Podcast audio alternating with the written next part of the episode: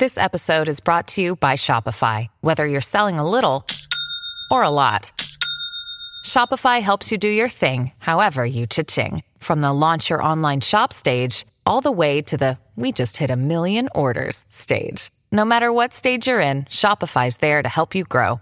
Sign up for a $1 per month trial period at shopify.com slash special offer, all lowercase. That's shopify.com slash special offer.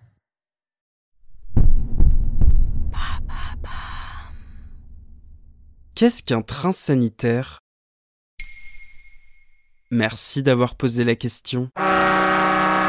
Déjà utilisés au début de la pandémie de Covid-19 au printemps 2020, les trains sanitaires vont faire leur retour. Face à l'augmentation du nombre de patients en réanimation et la saturation des services, mi-mars 2021, la SNCF travaille à une remise en service prochaine. Attends, tu veux dire que ces trains transportent les malades? C'est ce qu'il s'est passé en France entre le 25 mars et le 9 avril 2020. Dix convois SNCF ont été transformés en trains sanitaires pour désengorger les hôpitaux du Grand Est. On les a aussi nommés des trains médicalisés. Pour l'occasion, le TGV a a été entièrement mise à la disposition des services médicaux. Les brancards sur lesquels se trouvaient les patients étaient placés sur des sièges et le wagon-bar était transformé en espace médical. Pour le reste, rien ne change. L'idée d'utiliser des TGV comme train sanitaire remonte aux attentats de 2015.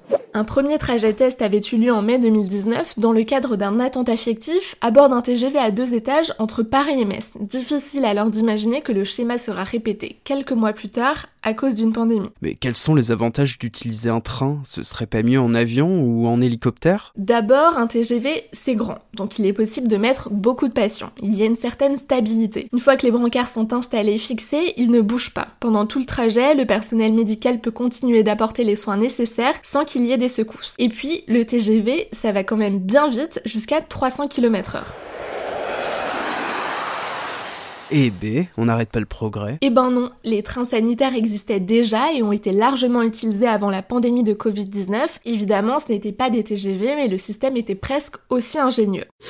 Les trains sanitaires ont été particulièrement exploités pendant la Première Guerre mondiale. En 1893, la France met en place 5 trains sanitaires permanents, avec l'objectif de transporter 256 blessés couchés par train. Ils étaient même directement mis à la disposition des militaires. Pendant cette guerre, les morts étaient tellement nombreux que l'armée a utilisé des trains pour enlever les cadavres des champs de bataille. D'autres servaient à transporter les blessés plutôt dans les voitures de troisième classe ou les wagons de marchandises. Évidemment, ils n'allaient pas aussi vite que les TGV, mais surtout, il y avait tellement de morts qu'ils ont était insuffisant.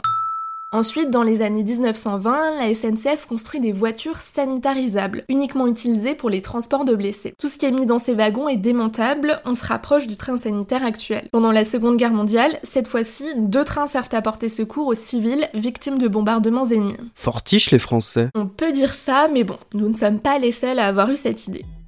D'après l'agence France Presse, l'historien Clive Lemming avance que le premier train ayant transporté des soldats blessés date de 1848 en Italie. Dans les années 1850, le même système est utilisé pendant la guerre de Crimée, puis aux États-Unis en pleine guerre de sécession. Aujourd'hui, d'autres pays l'utilisent comme la Russie, l'Inde, le Mexique, dans différentes situations, guerre, catastrophes naturelles ou simplement pour soigner les malades se trouvant dans des régions éloignées. Voilà ce qu'est un train sanitaire.